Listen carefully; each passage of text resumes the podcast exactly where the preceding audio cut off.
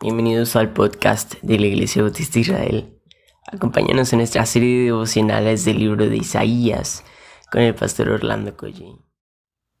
Buenos días queridos hermanos, estamos a martes 17 de noviembre de 2020, estamos en Isaías capítulo número 2 y vamos a leer versículo 1 al 4, pero vamos a comenzar orando en este momento. Padre, gracias te damos por tantas bendiciones que nos has dado por el descanso que nos da, Señor. Te pido que bendigas a los que van al trabajo, los que trabajan en casa. Señor, pon tu mano sobre cada persona, permite que este tiempo sea de aliento, de edificación, de ánimo, Señor, pues es tu palabra, Señor, la, la que puede hacer esto en nosotros. En el nombre de Jesús, amén. Dice la escritura, esta es una visión que tuvo Isaías, hijo de Amós acerca de Judá y de Jerusalén. En los últimos días, el monte de la casa del Señor será el más alto de todos, el lugar más importante de la tierra. Se levantará por encima de las demás colinas y gente del mundo entero vendrá allí para adorar. Vendrá gente de muchas naciones y dirán, vengan, subamos al monte del Señor, a la casa del Dios de Jacob Allí Él nos enseñará sus caminos y andaremos en sus sendas. Pues de Sión saldrá la enseñanza del Señor. De Jerusalén saldrá su palabra. El Señor mediará entre las naciones y resolverá los conflictos internacionales. Ellos forjarán sus espadas en rejas de arado y sus lanzas en herramientas para poder. No pelearán más nación contra nación ni seguirán entrenándose para la guerra. Cabe preguntar esta mañana qué debe significar para nosotros los creyentes los últimos tiempos, los últimos días. En verdad, puede ser que ya estemos en, los últimos días, en este preciso instante. Tan solo con conectarnos a las noticias por cualquier medio digital o impreso, no son nada halagadoras. Imagínense de ayer a hoy o de ayer a antier el huracán que amenazaba con destrucción a Honduras, a Nicaragua, la pandemia entre otras noticias alarmantes, conflictos entre, entre gobiernos, entre elecciones de hace unas semanas pasadas.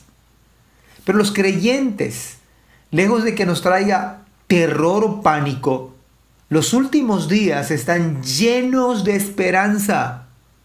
Es más, si en este tiempo fueran los últimos días, los creyentes en Cristo, seríamos los más dichosos en todo el universo, los más bendecidos en toda la tierra. Pues esto significaría que Cristo mismo vendría a establecer su reino para siempre, a tal grado que las potencias del mundo dejarían de existir como tales. Ni la China comunista que mata a los creyentes pudiera prevalecer, prevalecerá cuando venga el Señor, ante el glorioso reinado de Cristo. El lugar, el lugar más importante de la tierra. Jerusalén, dice acá la escritura. Pero donde quiera que Cristo esté, esté, ese será el lugar más importante. Y las escrituras dicen puntualmente que gente de todo el mundo entero vendrá para adorarlo. Los creyentes de todas las naciones vendrán e iremos para adorarlo. El gozo se desbordará por toda la tierra. De manera que diremos entre nosotros, vamos, subamos al monte del Señor con tanto ánimo que no habrá quien se quede privado para adorarlo en casa no habrá problemas de salud de ninguna naturaleza, ningún quebranto de enfermedad.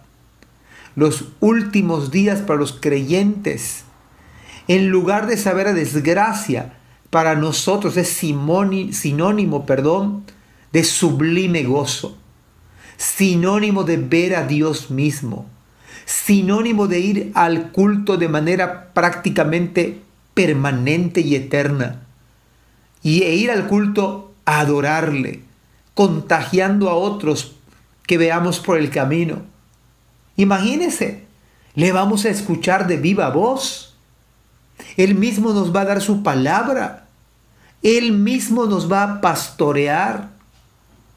Se van a acabar los conflictos internacionales. Toda arma va a dejar de ser. Van a servir para otras cosas. Acá la escritura dice, en herramientas para podar. Leí hace un rato poder, pero es podar. Ellos forjarán sus espadas en rejas de arado.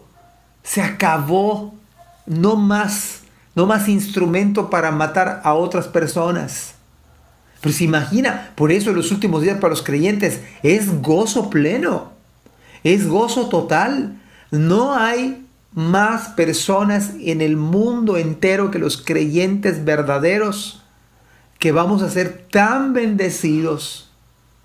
Tan los últimos días para nosotros son la verdad de expectativa. Es más, deberíamos ustedes y yo anhelar que sean los últimos días porque sabe que vamos a ver a Dios. Tiene sabor tan agradable el hecho de que vamos a verle cara a cara por eso Pablo cae en un conflicto espiritual de decir, no sé qué escoger, si morir y estar con Cristo, lo cual es muchísimo mejor, o quedarme aquí en la tierra para beneficio de la obra.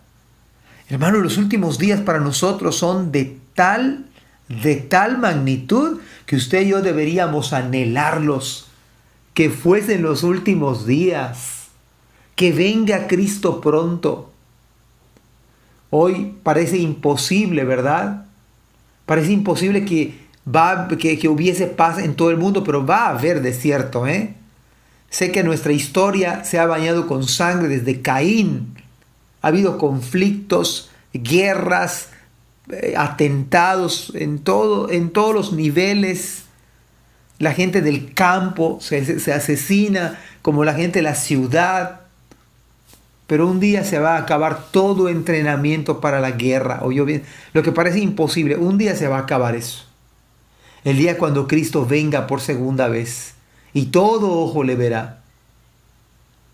Pero cuando eso suceda, cuando eso suceda, usted y yo vamos a estar gozando con Él. Por eso los últimos días para nosotros los creyentes es una bendición, no es desgracia, es esperanza plena, es adoración, es gozo.